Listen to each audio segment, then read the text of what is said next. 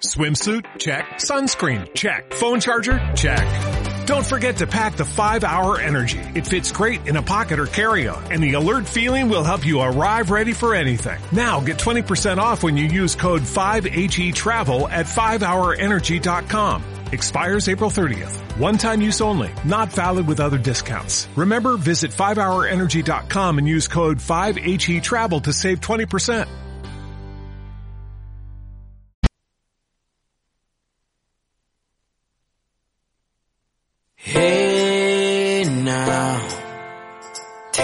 Step outside and seize the day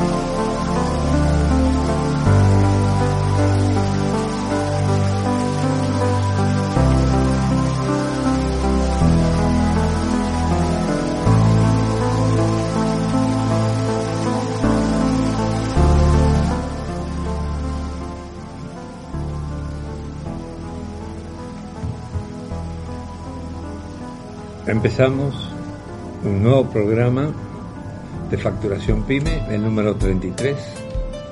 Así, 33 semanas que estamos acá en, Radio Capital, ocupándonos de la PYME. Para nosotros, creo que lo más importante que tiene la Argentina son las PYME, porque son las que pueden crear nuevos puestos de trabajo, son las que pueden crear esperanza de un mundo distinto eh, al que estamos viviendo. Tengo algunas buenas noticias para compartir. No sé, creo que es una semana un poco extraña. Cosas parecían buenas y después hay contradicciones. Seguimos como, como parados, ¿no? Bueno, no del todo, ya es distinto. Creo que ahora la incertidumbre no está, sino hay un poco ansiedad por saber cómo van a ser los próximos pasos de la economía para empezar a trabajar. Creo que hay mucha gente que está teniendo ganas de empezar a trabajar. ¿Cómo ves las cosas vos, Juan? Bien, no, no, no muchas diferencias de, la semana anterior, salvo algunos casos puntuales, como el caso de, del pago de deuda del bono de la provincia de Buenos Aires. Después, este, la gira de, de Alberto tratando de buscar consensos para o apoyos para la deuda que nosotros tenemos hoy principalmente con los bonistas y después va a ser con el fondo, pero él está atacando un poco aquellos eh, países partícipes de- del fondo como para que apoyen la postura argentina. Lo que no veo y, y me resulta extraño es que no, no muestra cartas y hay una frase de él que, que me dejó pensando ayer en la cuando hacía una conferencia en la universidad que decía que el plan lo teníamos, que el 12 lo iba a decir Guzmán, pero que no lo mostraba porque estábamos negociando y por consiguiente no había que mostrar las cartas porque estaba jugando al póker no era con chicos. Y a mí me deja pensando, porque yo cuando estoy negociando con alguien, negocio en principio de buena fe, mesa de por medio, digo lo que tengo y recibo la, la contrapropuesta, pero es difícil que vos negocies con alguien al cual no le decís, siendo deudor, con qué elementos vas a crecer para poder pagarle. Eh, Es medio, medio raro y bueno, y por otro lado, eh, la figura del Papa que trasciende un poco la esfera espiritual de- como cristiano, como católico, no tiene que decirlo, es decir, no es, no es un tema de- del Papa eh, hablar sobre la deuda de los países porque es un tema económico y en última instancia eh, lo que él pueda sugerir no va, no va a terminar más que, en una sugerencia, pero eh, los países que nos dieron a nosotros la plata, al fondo no es un, es un ente que aglutina países, por consiguiente son países que han aportado a- al Fondo Monetario y nos ha prestado a nosotros, o sea que en realidad el que nos ha prestado nosotros son todos los ciudadanos de los distintos países que conforman el fondo. Y a eso vos no le podés decir que bueno, que no le podés pagar con el hambre, etcétera, etcétera, etcétera, porque lo que te van a decir es, bueno, si te endeudaste y no creces es un tema tuyo, decime cómo me podés pagar, yo te voy a acompañar, pero lo que no podés es no darle un panorama medianamente cierto de cómo vas a hacer para crecer y poder cumplir y honrar tus compromisos. Digamos, para mí la novedad es de que es la primera vez, por lo menos que yo recuerde, de que un papa se involucra en el marco de las negociaciones. En fin, la, la impresión creo que en general es de que la negociación va a terminar bien, no sé cómo terminarán siendo los, los números finales, pero que va a haber un acuerdo con el fondo y es bastante encaminada está la situación. Vos, amigo Alberto, ¿qué decís? Me, me estaba acordando de del Congreso de Letrán, discúlpeme que me salta el lado ¿El, histórico. el Congreso de quién? De Letrán. Desde el siglo VIII la, la Iglesia condena la usura. Ah, Este, incluso el cargo de usura fue uno de los que eh, sirvieron para juzgar a los templarios, terminaron en la hoguera. Este, sea, nada nuevo, lo que pasa es que nos resulta raro en nuestra civilización que se mezclen los papeles de, de la fe y, y- y el dinero. trasciende a la creencia, a la fe, al catolicismo, un tema eminentemente trivial como es un tema económico. Igual, ¿sabes a qué le tengo miedo? Que el plan mm, en realidad sea, yo te propongo esto, lo aceptás o lo dejás. Que era un poco como negociaba, si se acuerdan, eh, Néstor Kirchner dice eso, cuando le sacó el 70% a los bonistas, eh, dijo es esto o nada. Algunos aceptaron y los que no aceptaron le hicieron juicio. Y Después volviendo terminaron- a las semanas de la actualidad, lo que yo decía, eh, lo que lo hablábamos fuera del micrófono, es que por un lado se nota mayor actividad minorista, pero por otro lado me produce inquietud que no se detiene el aumento de precios. Una, una sugerencia, mil jubilados visitando todos los comercios y, pagándole el servicio a los jubilados. ¿no? Deje la mano en, ma- eh, eh, en la gestión de los jubilados, que ellos van a conseguir que los precios este, por lo menos se mantengan. Porque también es cierto, los empresarios tienen que aportar solidariamente a la situación y no seguir haciendo que los precios, digamos, acá uno mira para un costado, para el otro y los precios siguen subiendo. Es responsabilidad de los empresarios. Eh, en el país hay más o menos unas 2.000 ciudades. Hoy el ENACOM está pensando, el ENACOM es, la entidad que agrupa todas las empresas de comunicación. Está pensando en hacer un mapa de la interconectividad. O sea, hoy la realidad es de que todo el país está unido bajo tierra por este, la fibra óptica. Eh, todas las compañías de teléfono más las cooperativas van a empezar a presentarle, digamos, al usuario alternativas para tener internet, televisión, eh, cable, eh, en fin, todas las prestaciones que hoy hacen de que uno pueda disfrutar de un montón de cosas. Eso no está solamente en manos de las grandes empresas, que son cuatro las telefónicas, sino creo que hay dos, seis empresas este, telefónicas y hay un montón de cooperativas que van a poder asistir a- al usuario para estar mejor conectado. Eso va, va a llegar en un momento en que digamos, las comunicaciones son necesarias para, para evitar digamos, interrupciones que, que a veces nosotros hablamos por WhatsApp y, y se corta o se- la comunicación parcial o definitivamente. Así que ese es un dato interesante que se está encaminando y ya poco a poco se va a empezar a percibir los beneficios. No, ¿Querés agregar algo? Yo, el que transita el Gran Buenos Aires ve que están todo el tiempo tirando cables de acá para allá este, las distintas empresas de comunicaciones. ¿eh? Es notorio, es muy notorio. Eh, me alegra, me alegra, eso, eso es.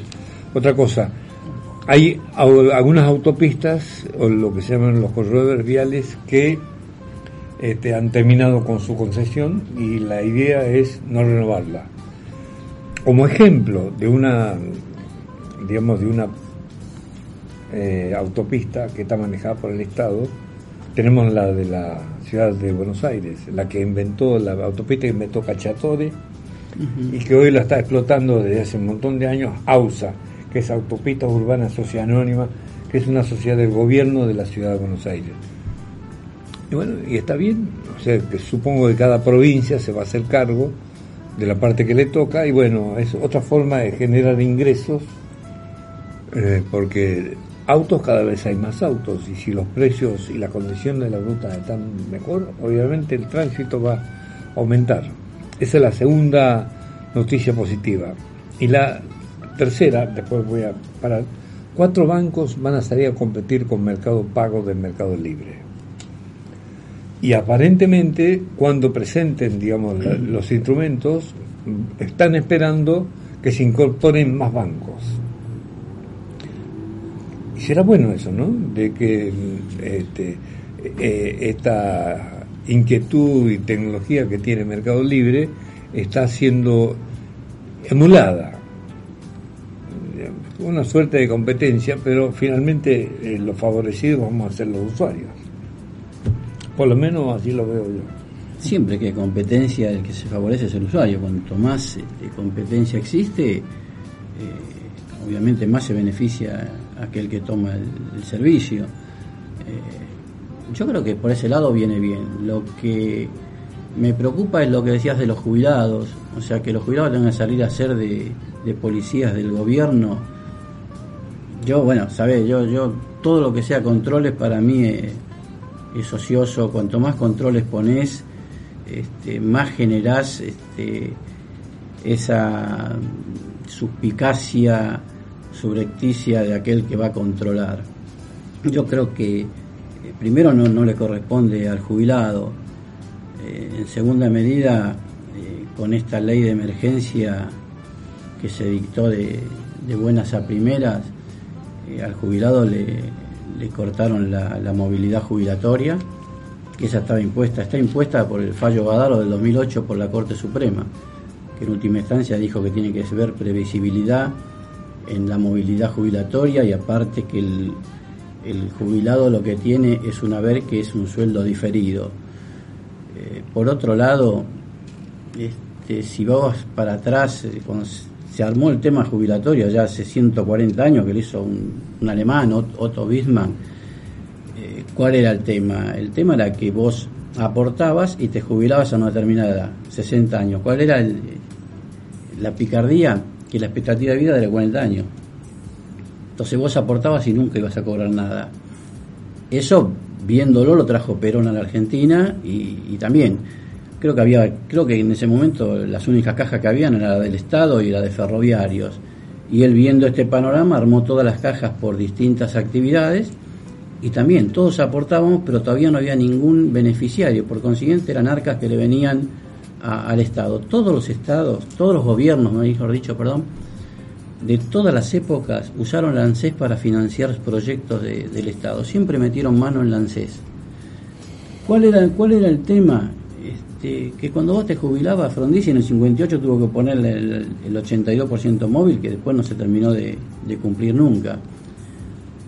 Llegaste a la movilidad a través de, del fallo Badaro, 13 eh, millones de, kilos de piedra el 2017, porque Macri cambiaba el sistema de la movilidad poniendo 70% este, inflación, 30% ajuste de los este, empleados registrados ¿Y cuál era el tema en ese momento? Que se perdían seis meses de actualización del haber jubilatorio, que ya venía de perder el 17-18% de, del poder adquisitivo el jubilado.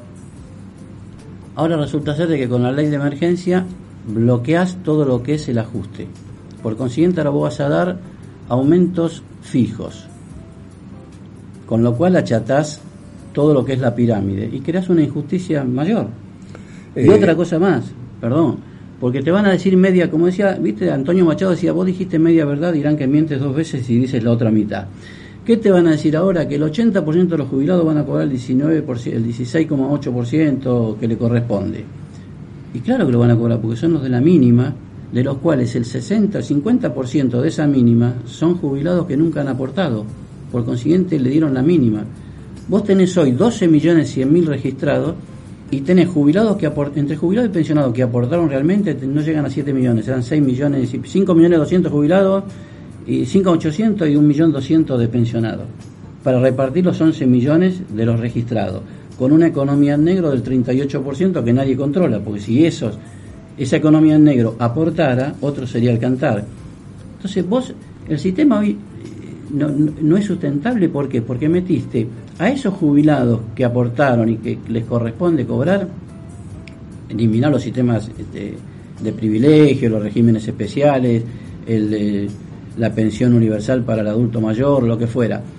Pero si vos tomás los que realmente aportaron contra lo que deberían aportar, te va a dar una relación quizás de 2 a 1. Lo ideal sería de 3 a 1 para arriba. Ahora, cuando vos incorporás 4 millones de asignación universal por hijo, 3 millones 600 de no aportante, el 450 mil planes y demás, todo contra el mismo ingreso, ahí ya te, el sistema de... Entonces vos qué tenés que hacer, separar, y si vos querés asistir a, otro sistema, hacelo, está bien, pero no, no lo hagas con los fondos de aquellos que han aportado y todo lo que le corresponde recibir los beneficios. Ok, salvando, digamos, todo lo que vos acabas de, expresar, yo quiero reforzar un poco la idea de la asistencia de, parte de los jubilados, aquellos que, los que el doctor Facundo Manes denomina los adolescentes del tercer milenio, para que hagan una especie de arbitraje más que control. O sea, no como no en carácter de policía, sino más bien como árbitros. Todos ellos tienen 30, 40, 50 años de experiencia en cuanto a manejo de precios. Y van a ser criteriosos cómo van a defender la postura. Porque lo que básicamente se intenta es hacer que los precios entren en un eh, camino, digamos, de estabilidad y no que empiezan a, dispararse los precios sin ninguna explicación y entonces la inflación este, nos sigue comiendo.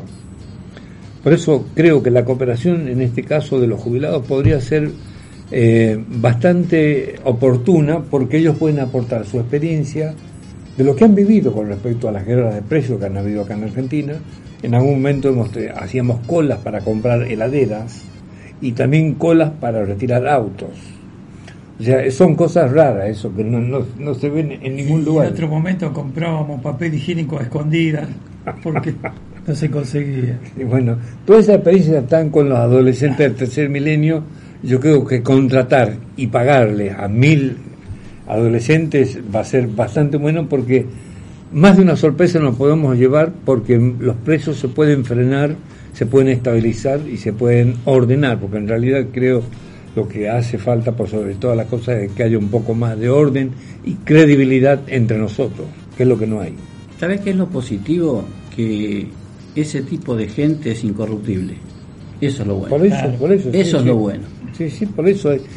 Y, que no, no, van a ser, este, eh, van a ser eh, fieles servidores de la tarea que se les va a encomendar, porque no van a dibujar los precios van a hablar de la realidad y van a poner más de una impresión, porque si hay algo que tienen los adolescentes del tercer milenio es de querer seguir viviendo bien. O sea, cero complicidad. ¿Sabes? Otro tema eh, que, es para preocuparse, que todo, lo estaba hablando con, con Alberto hace un rato, que el gobierno apuesta a frenar la inflación a través de la ley de góndola.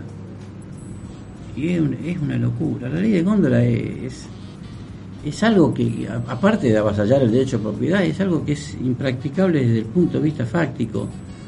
Y realmente no sé en qué medida te va a frenar la, suba de precios cuando acá los formadores de precios, el primero es el Estado con el impuesto, y después son el, 5, el, 0,5% que son los, los grandes grupos económicos que son los que producen determinados bienes, especialmente alimentos y bebidas. Eso estamos totalmente de acuerdo con Juan José tratar de, frenar la inflación con la ley de góndola es como tratar de frenar la violencia en el fútbol cambiando el pito de los referidos. Claro, ¿qué sentido tiene? No es, una política, no es una política activa, es decir, me vas a poner las cosas de determinada manera y con esto voy a evitar la, que, que, los precios suban. No, no sé, viste, aparte, leyéndola la, la ley, la ley de arriba para abajo, y sinceramente no... Es que la, la sublectura de la realidad te lleva a pensar que por ahí no hay gente totalmente idónea en algunos cargos. Es posible, es posible. Ah, Si ya que entramos, estamos, si- si entramos en eso, sí, ya estamos, tenemos, está- tenemos estamos en que el tema de precios. Quiero, que quiero hablar de algo que es muy importante. Es muy probable que en los próximos años la carne argentina a nosotros nos cueste cada vez más.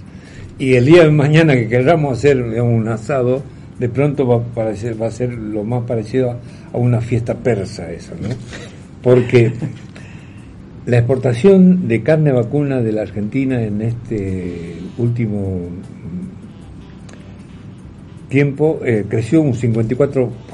Estoy hablando del año mil, eh, 2019. Fue récord. Sí, es la primera 50 vez años. que Argentina logra semejante cantidad. Y 3 kilos de cada 4 fueron comprados por los chinos. Perdón, y recién empezaron. Y no van a disminuir el tema por el tema del, del coronavirus. Ok, hay Van a que. seguir con las compras. No, sí, siguen comprando. Y ahí, de parejo, digamos, sigue comprando China. Hay una empresa, este, de una familia, mejor dicho, que los, son los Bulgaroni, una empresa que tiene una empresa del mundo de la energía, del petróleo. Ellos también tienen plantaciones de Blackberry. Y exportaron 1.500 toneladas de cerezas patagónicas a la China. Ahora. O sea, son dos novedades que tienen que ver con China y tienen que ver con la alimentación. Probablemente esta sea una señal fuerte, digamos, argentinos nos dediquemos a la alimentación y hagámoslo cada vez con más calidad Y ese y producto, con más valor agregado. ese producto es muy requerido en Estados Unidos y para colmo vos tenés contraestación contra ellos. Yo me acuerdo porque te estoy hablando hace muchos años, yo había estado con el hijo de Alzogaray, que era el primero que me habló de ese tema con una plantación en Entre Ríos. Yo no sabía ni de qué me hablaba en ese momento y, y justo me explicaba la, contra, la contrastación con Estados Unidos y que Estados Unidos este, es muy demandante de ese producto. Así que si los chinos abrieron, brillante. En buena hora. Sí, bueno, vamos a hacer eh, en este momento la primera pausa. Eh, estamos esperando el ok del operador.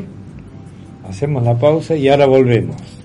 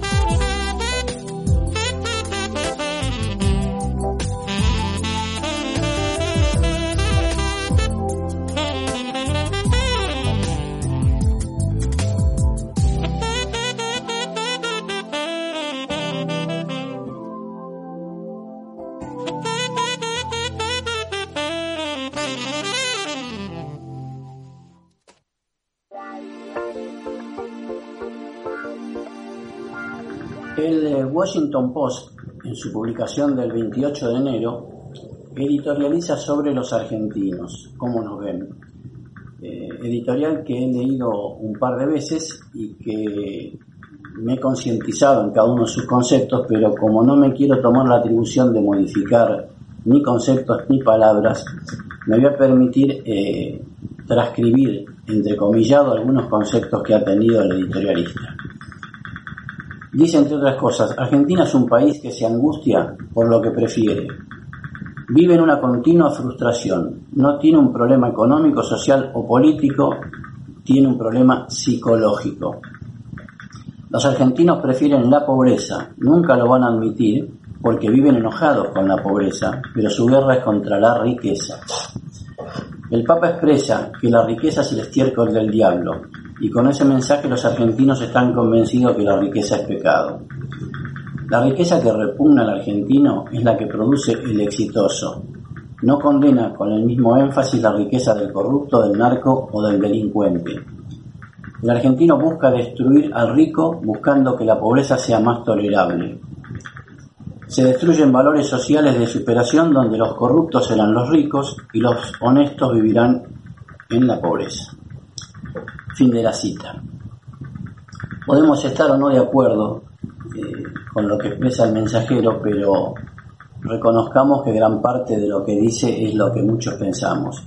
Veamos, eh, este país fue eh, potencia fines del siglo XIX, principios del XX, llegando hasta tener el PBI más importante del planeta.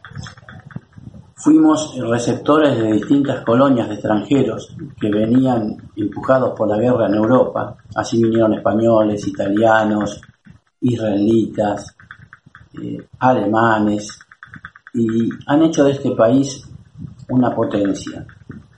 No eran cultos, eran trabajadores, y el concepto que tenían era que el esfuerzo era lo que llevaba al éxito. Ahora, ¿qué pasó? ¿Cómo viene la, de, la degradación social nuestra?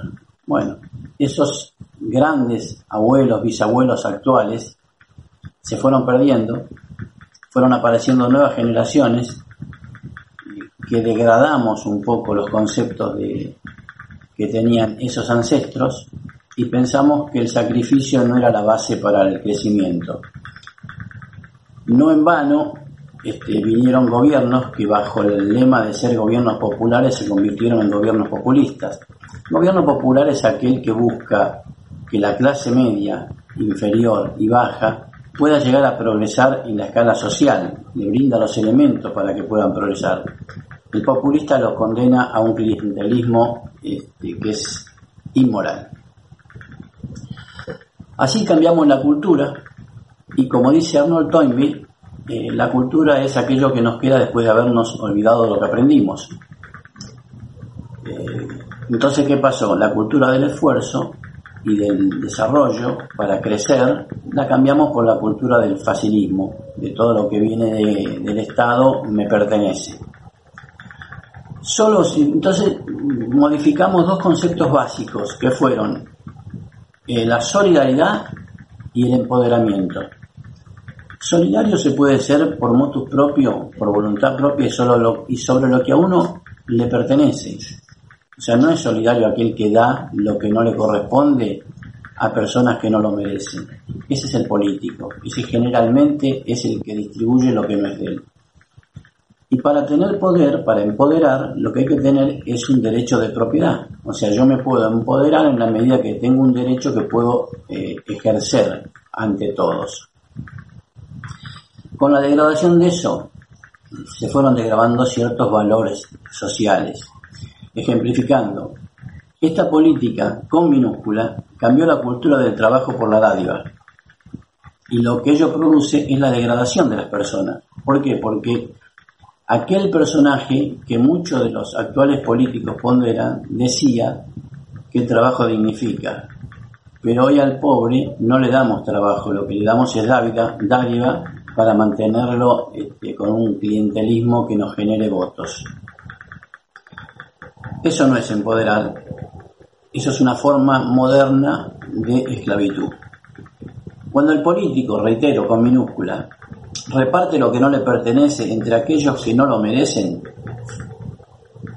para intentar quizás una simpatía o el voto receptor, el beneficio que hace no es solidaridad, sino que es un derecho que ejerce arbitrariamente. Nuestra degradación social no es económica. Si así fuera, una buena cosecha o un golpe de suerte nos zafaría de lo que en realidad eh, somos. Nuestra degradación es eh, cultural, es de valores y eso tarda, tarda porque ya somos tres generaciones que venimos degradando esos conceptos y nos va a llevar tiempo volver a, crecer y a volver a tener los valores que tuvieron nuestros ancestros y un poco como dice ese catalán famoso, nunca es triste la verdad, lo que no tiene remedio. Yo creo que en este caso eh, remedio existe, lo que pasa que quizás no lo queremos tomar porque pensamos que va a llevar tiempo curarnos, pero si no empezamos nunca vamos a poder terminar. Ok, Bueno, este, acabamos de escuchar eh, unas reflexiones del amigo Juan José. Yo quiero hacer alguna referencia también a ello. Como argentino eh, están apareciendo comentarios, da- por lo general, digamos, de personas influyentes, caso de Pepe Mujica, que dijo que hay 100.000 chorros argentinos. El Washington Post lo que acaba de, de decir, que nosotros queremos la pobreza. Bueno, mi impresión, digamos, por lo que yo estudio, lo que sí, lo que aprendí en la Argentina en los 70 años que llevo viviendo acá, como que la, la corrupción este, es una niña huérfana. No es así. La corrupción tiene una mamá. Este, y la mamá tiene que ver con la dignidad. O sea, la- si uno es digno, probablemente no sea corrupto. Pero si uno se corrompe, ya no tiene posibilidad de ser digno. Creo que la dignidad es una fuerza interna de cada persona para estar bien parado en cualquier circun- cir- circunstancia de la vida. Nosotros, con toda la riqueza que tenemos, estoy hablando de los argentinos, no de este país, sino estoy hablando de nosotros, tenemos tanta abundancia de recursos y tan poca cooperación entre nosotros, y es lógico, este, nosotros somos una nación de desunidos. Y digamos acá la dignidad corre por un lado y la indignidad corre por el otro. Y a veces bailan en la, la misma baldosa.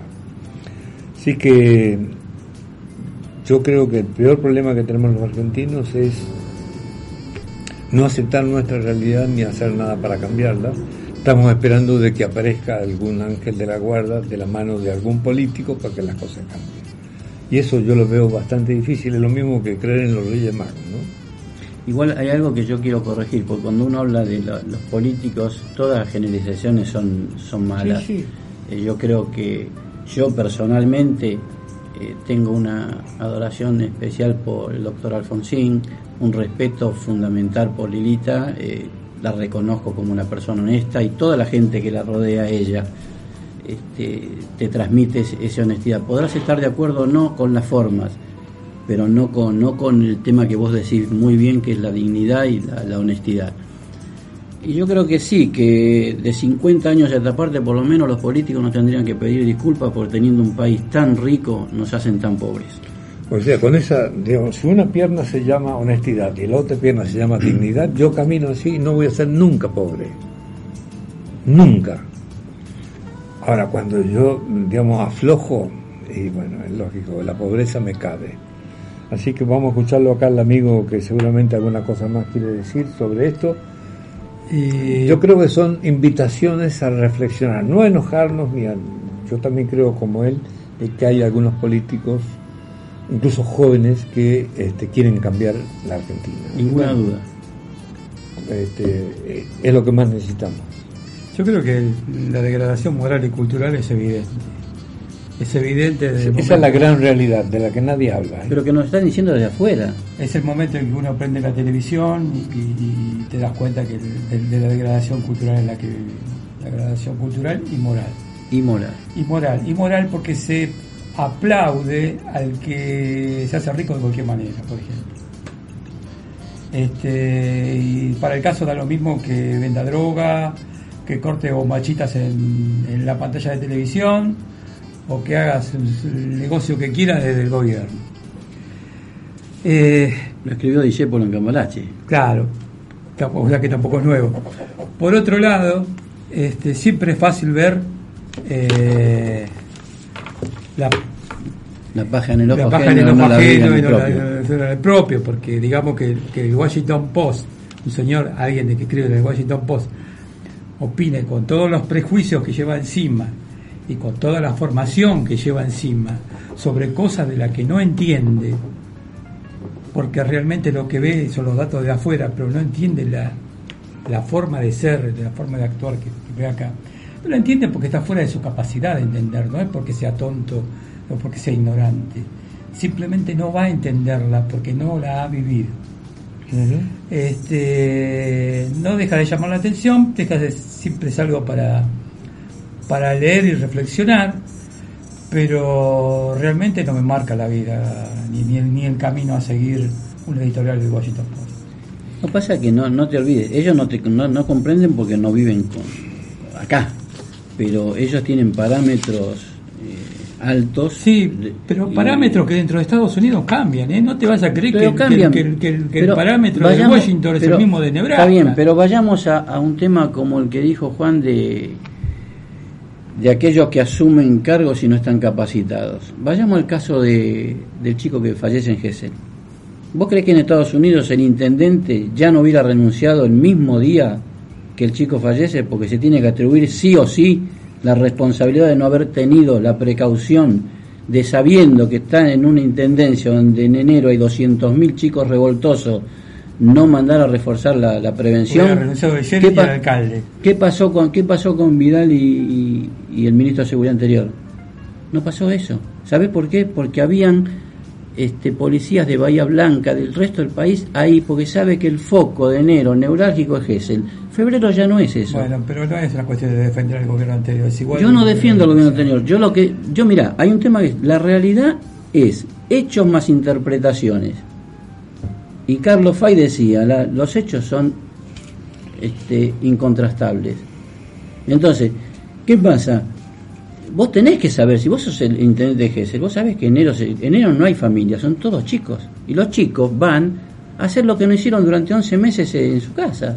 Van a hacer lío, a- es, es propio de la juventud, todos fuimos jóvenes. Lo que pasa es que ahora es otro cantar. Pero vos sabiendo eso, vos no te podés tener uno, dos o tres policías en la, en la calle 3 donde circulan 20, 30 mil pibes permanentemente y donde sabés que a la salida de los boliches hay problemas, porque lo hay en, en, en en La Matanza, en Parque Patricio, pero allá se multiplica por 100. A eso voy, no no digo Sí, no, ni. Eh, A propósito de eso, quería hacer mención a lo que decíamos recién de la degradación cultural, porque siempre hubo muchos juventudes de Gesell. ¿Por qué ahora pasa esto? Se copian modelos este, perniciosos, este, se, to- se, mm, se, se masifica lo malo, se, se toma como natural, se naturaliza eh, la persecución, la pelea, el golpe, el escándalo, La el alcoholismo. la juventud Ahora, son perdón, eh, estamos igualándonos para abajo. Exacto. Sí. O sea, eh, se están naturalizando todo tipo de, de- de cualidades este, perniciosas que tienen que ver con una mala relación con el otro. Todo ese, ese tipo de cosas se están naturalizando. Entonces tampoco se valora cuando una, hay una persona que es honesta y, y, bueno, pasa a ser algo así como un boludo. Que es un honesto. Y no es, no es este... El tema de la- no de la- tiene que ver eso. Yo el- creo que estas cosas que vienen de afuera nos tienen que, más que enojarnos, ayudarnos a pensar, muchachos, ¿por qué no nos juntamos empezamos a pensar a ver cómo armamos una situación distinta? Porque vamos a salir por nosotros, no vamos a salir por los otros. El tema de los jóvenes es como los hijos, te van tanteando. Si vos permitís que en la playa revoleen este, botella y a la noche tal cosa, y bueno, es decir, vos tenés que, que- prevenir determinadas conductas y, y cuando ves que se te va de las manos y tirar la pelota para arriba.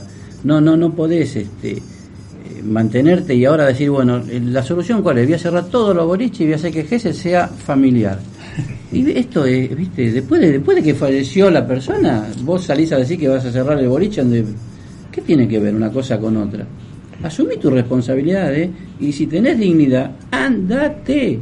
Porque sos un incapaz, sos un inepto. Te guste o no es así. ¿Puedo cambiar el tema? Sí, de- sí, de- sí, de- porque ya- sí, sí. Eh, recién hablábamos de, de Estados Unidos. Eh, creo que todos coincidimos en que la competencia es intrínsecamente buena para el comercio.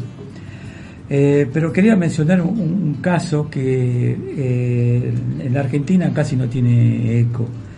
Yo lo, lo leí en- a través de un analista español, que es el caso de la Boeing. Este, todos hemos leído un accidente. Ustedes, si ustedes hacen un poco de memoria o buscan en internet para ver que la mayoría de los accidentes son aviones Boeing 737. ¿Por qué se da el accidente de los 737? Porque se mezcla la competencia mal entendida con la falta de escrúpulos.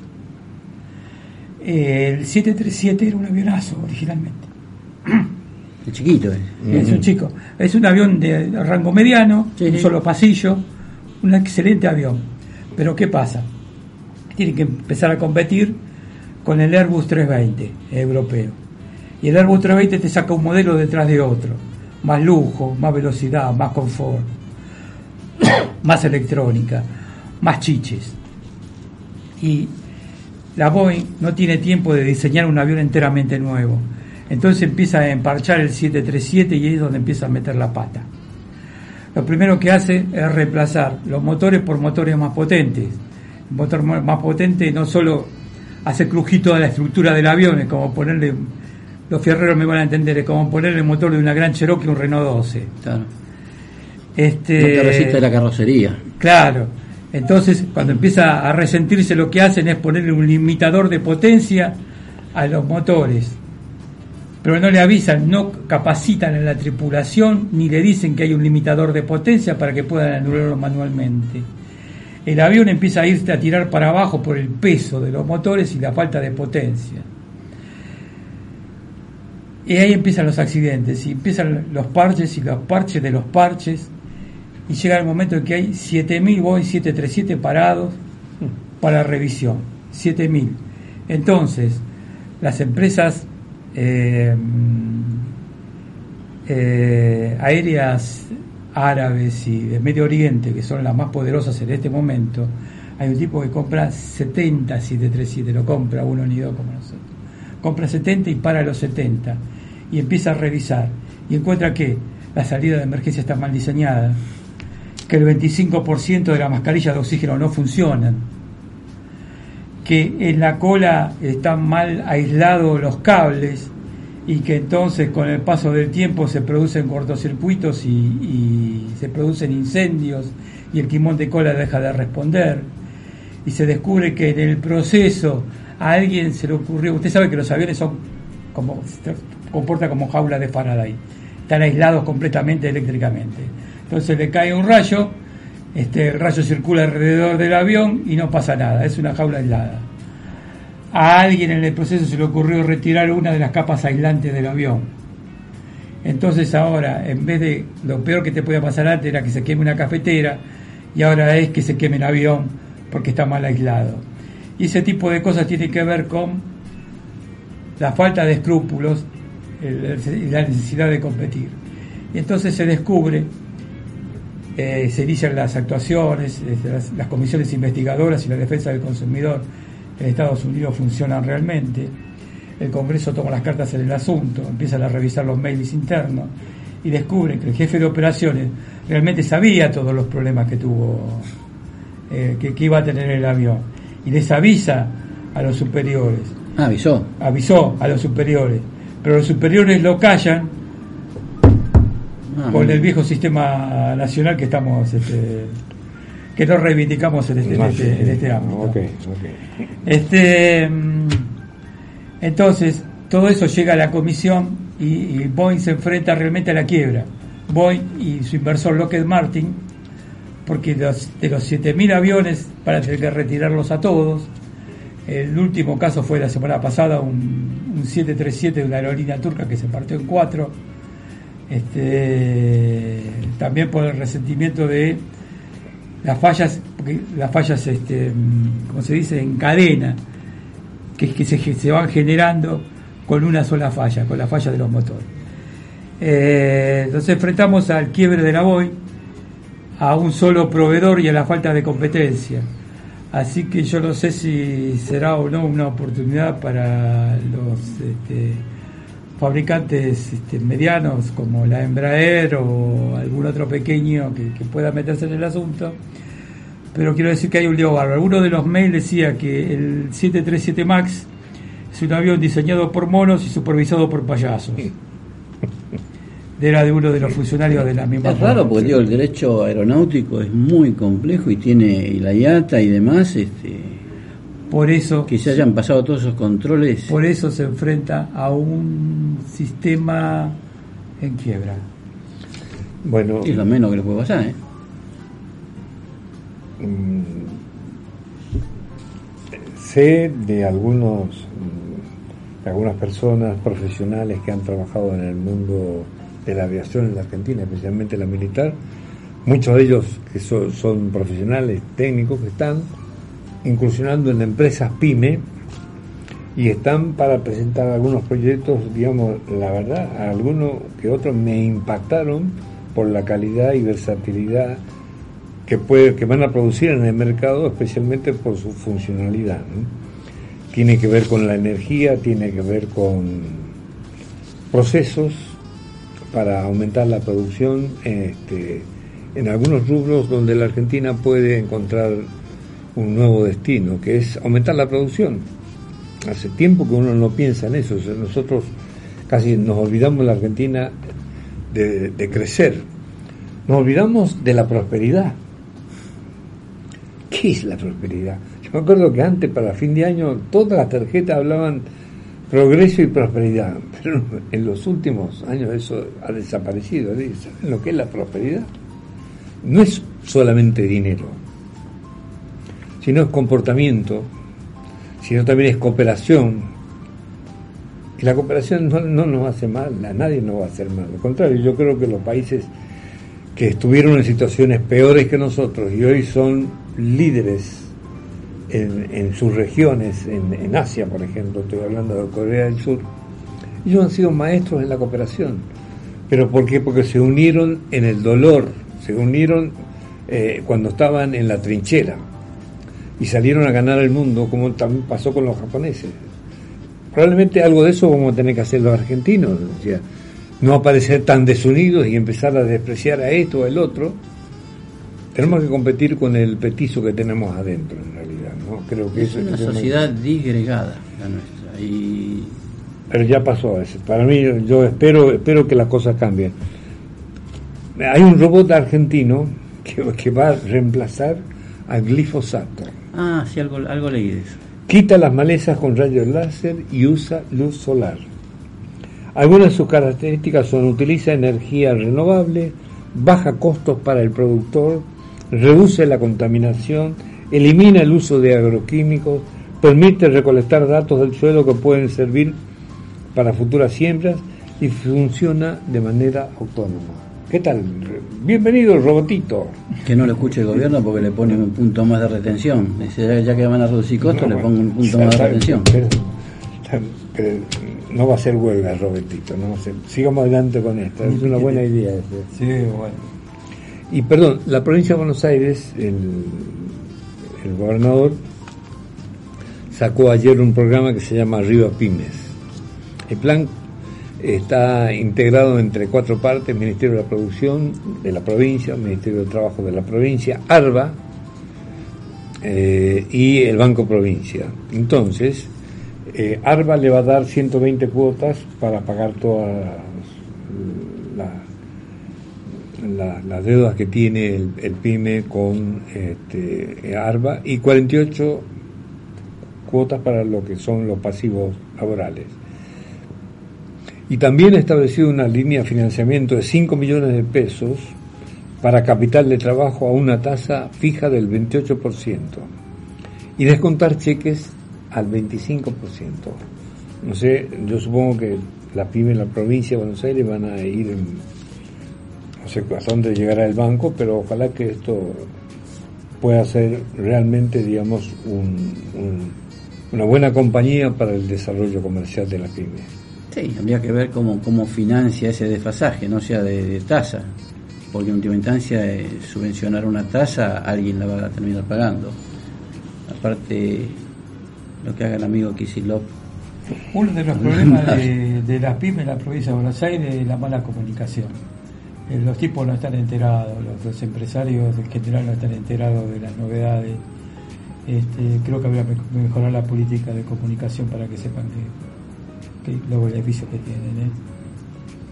Bueno, los sistemas estos de, la interconectividad telefónica que va a haber en el país con Internet, nosotros se supone que durante este año vamos a ver las mejoras en la comunicación porque va a haber mayor infraestructura para que las comunicaciones sean mucho más este, ricas en calidad y en cantidad, ¿no? Que a veces se corta, se, no se escucha bien, esto, esas cosas parece ser que van a desaparecer. Y la última noticia que tengo yo hoy es una guerra que hay por Sanela. Sanela es una marca muy conocida en Argentina, que está en un proceso concursal bastante avanzado, está a punto de quebrarse o de levantarse la convocatoria. Y hay dos grupos económicos interesados en la compañía.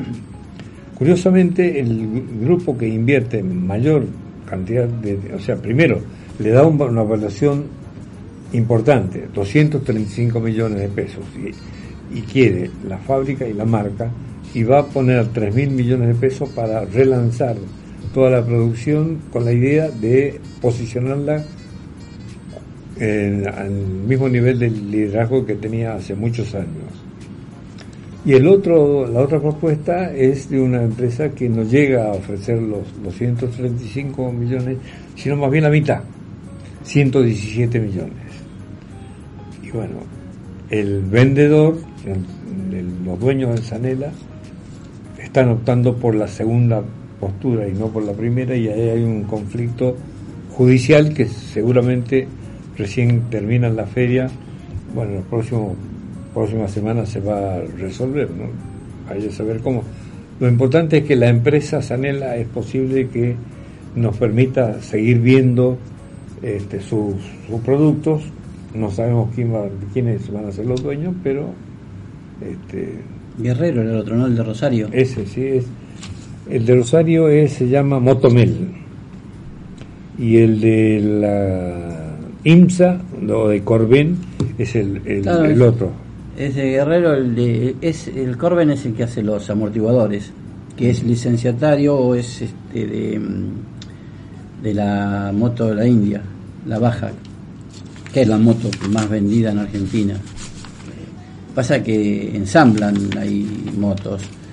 Y Sanela lo que tiene es una mayor especialización en la que era de baja cilindrada, más que nada ciclomotores, tiene mucha penetración en lo que es el interior, porque en el interior se maneja mucho el ciclomotor de 110 cilindradas.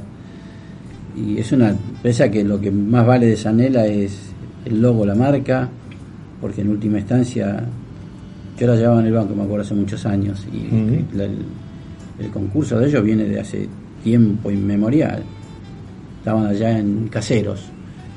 Y sí, era una, empresa que en algún momento llegó a ser eh, una de las más que tenía más mayores ventas en el en, en el rubro ciclomotores. Sí, el otro día me, encontré casualmente con una persona que trabajaba en Sanela y me contó que los problemas empezaron al fallecimiento del, del padre.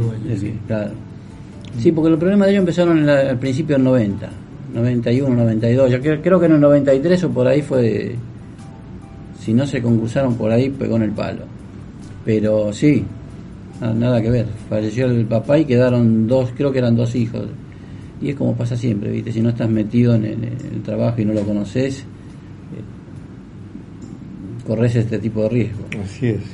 Yo cuando la manejaba, me acuerdo en el banco, lo que tenía era un bastante descontrol administrativo y eso en una empresa es, es complicado. También me contaron que había demasiada centralización, un poco lo que hablábamos hoy, que estaba ah. muy centralizado. es un defecto nacional y popular. Sí. el, no saber delegar en el, empresario hace que, la empresa te, vaya a una debacle. O sea, lo, más difícil para, para el argentino, para el empresario argentino en realidad es saber delegar, armar sistemas para delegar y no tener que... Él quiere, generalmente el empresario argentino quiere concentrar todo el poder y lo peor que le puede pasar es eso, porque ya después se hace esclavo de la empresa y no puede disponer de su propio tiempo. Y el tipo que va a, ver, a visitarlo, si es el que le va a dar un crédito, eh, lo mira con de reojo, porque realmente es un alto riesgo. Es más riesgo eso que el riesgo de balance que se puede modificar de un año a otro. Pero el riesgo eso de, de, de saberlo de, tenerlo al empresario como, como concentrado de todo el manejo de la empresa sin delegar es, es preocupante. Hace rato vos hiciste mención del doctor Alfonsín. Yo lo, recuerdo por la frase del preámbulo, no creo que todos los argentinos este, ubicamos esa frase al lado de la foto, de la imagen de él. Bueno, esta semana nos enteramos de que el, hijo va a ser embajador en España. Y el papá hablaba mucho de la Unión Nacional.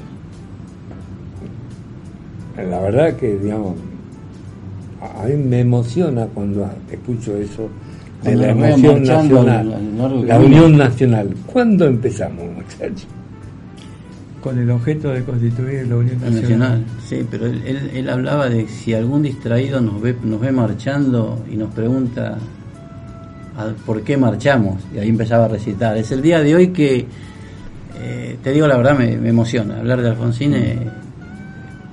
un, gran tipo y realmente no lo dejaron gobernar. Trece paros, lo, fue, fue realmente el padre de la patria, padre de la democracia sin ningún tipo de duda. Y bueno, el hijo, no todo puede ser bueno, siempre algo te sale mal en la vida. Eh, bueno, no sea tan duro con el, Ricardito, mira, ya, el hecho de decir Ricardito te da cuenta que un tipo a 60 años haría Ricardito. Con el pobre invitador. Sí, escúchame, impóstate la voz del padre, no me, no me bromes. ¿Sabes cuánto le falta a este chico? antes de que cierre, quiero, quiero mencionar acá el papelito que me pasó Juan José, porque no me voy a atribuir el trabajo ajeno, eh, sobre los bancos que buscan evitar el default. Eh, Ciudad, Nación, Galicia, Santander y HSBC acumulan la deuda de las empresas. Molinos Cañuelas, Ribeiro, Vicentín, Garbarino, Musimundo, Rivera Desarrollo, Celulosa Argentina, y Dulcor. Todas acusan estrés financiero, producto que en agosto del 2019 se bajaron las líneas de crédito. Hubo corrida cambiar y el retiro de depósito en dólares, plazo fijo, caja de ahorro, en fin, la historia que ya todos conocemos. El tema es que este monto restringe la capacidad de, prestar dinero de, de, estos bancos y estar en una situación bastante jorobada. No sé cómo terminará, después este, esperaremos más novedades. Dice, por su parte las pymes, cuya mora creció el 5,5% del sistema, 9% en La Matanza, que es una zona industrial por excelencia, por excelencia de, pequeñas metalúrgicas en, general, eh, está pidiendo al, Banco Central que evite las ejecuciones de 10.000 empresas por un monto estimado de 400 millones. Claro, si vos lo dividís no es tan grande, pero lo que pasa es que los bancos ven una inmovilización y que no que no, no reaccionan y lamentablemente... Bueno, ya está. Bueno, se está terminando el programa por hoy. Nos veremos el próximo jueves en este mismo espacio. Bye bye. Adiós.